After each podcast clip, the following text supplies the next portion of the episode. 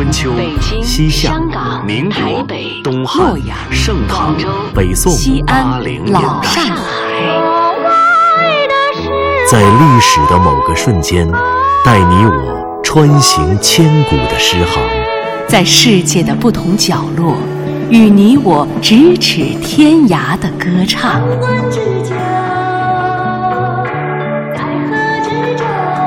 品读歌声里的诗行，吟唱诗句中的乐章。《诗遇见歌》第二季，归来吧，《诗经》。秋中有麻，因为爱情。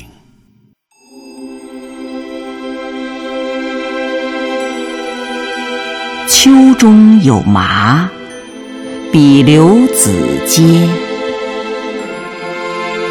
比刘子嗟，羌其来湿湿。秋中有麦，比刘子国。比刘子国，羌其来时。秋中有李，比刘之子。比刘之子，以我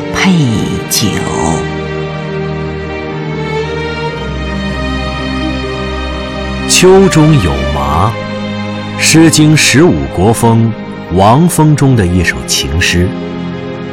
它的作者，想必是一位坠入爱河的姑娘。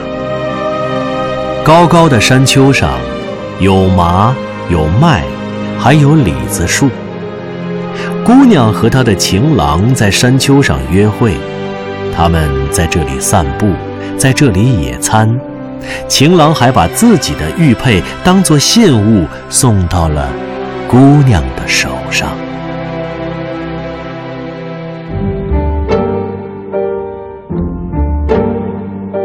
我还记着，那高高的山坡上种着一片麻。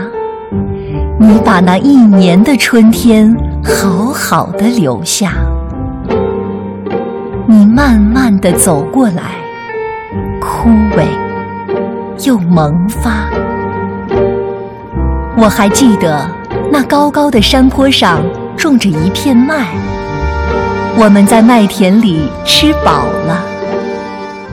我们在麦浪里睡着了，睡着又苏醒了。我还记得那高高的山坡上有一棵树，你在树下送我的玉佩是硬的，那树上的李子是甜的。秋中有麻，或许是一首大胆的情诗。在《诗经》诞生后的漫长历史岁月里，对它的诠释往往是来自儒学、理学的解读。儒生渴望将本真的爱情和纯粹的生命纳入儒学的道德体系，因此《毛诗序》就提出：“庄王不明，贤人放逐。”国人思之而作是诗，认为这首情诗的主旨其实并非出于男欢女爱的爱情，而是以女人对情郎的爱慕，隐喻君主对贤臣的渴望，百姓对明君的渴望。反倒是理学家朱熹一反常态，肯定了这首情诗的主旨就是爱情。而直到近代，随着传统儒学道德观念的崩溃，越来越多的评论家敢于直面爱情，敢于阐释爱情的合理性。闻一多先生在《风诗类钞》中，从民俗学角度解释“以我配酒”。他认为，合欢以后，男赠女以配玉，反映了这一诗歌的原始性。原来，在那高高的山坡上，在那茂密的麻地里，在那茂密的麦田里，在那李树的浓荫里，姑娘之所以难忘这些场景，之所以讴歌这些地方，是因为这里有他们幽会合欢的美好记忆。秋中有麻，这样一首自由又奔放、大胆又直白的情诗，终于不用背负儒学的社会道德，而还原回它最初的模样。写一首小诗。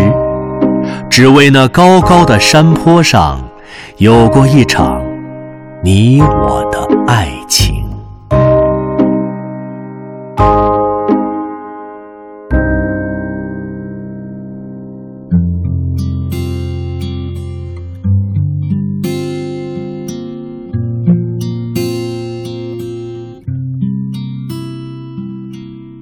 给你一张过去的 CD。听听，那是我们的爱情。有时会突然忘了，我还在爱着你。再唱不出那样的歌曲，听到都会红着脸躲避。虽然会经常忘。依然爱着你，因为爱情不会轻易悲伤，所以一切都是幸福的模样。因为爱情简单的生长，依然随时可以为你疯狂。因为。爱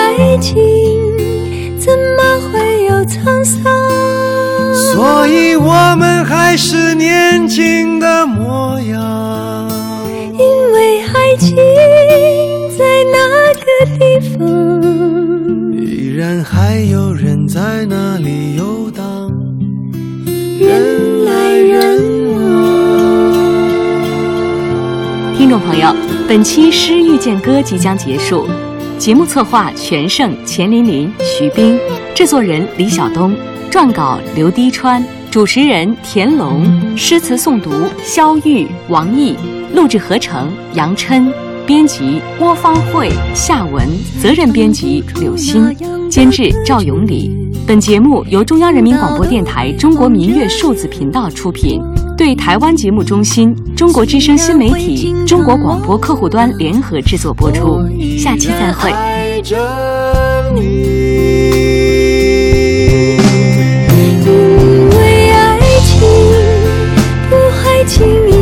伤，所以一切都是幸福的模样。因为爱情简单的生长。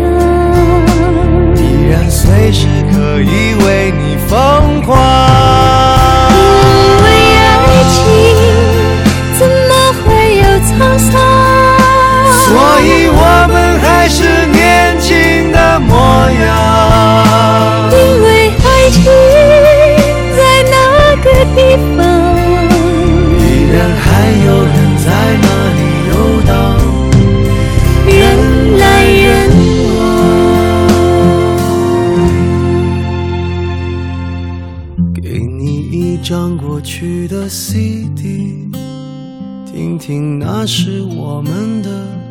爱情。有时会突然忘了，我还在爱着你。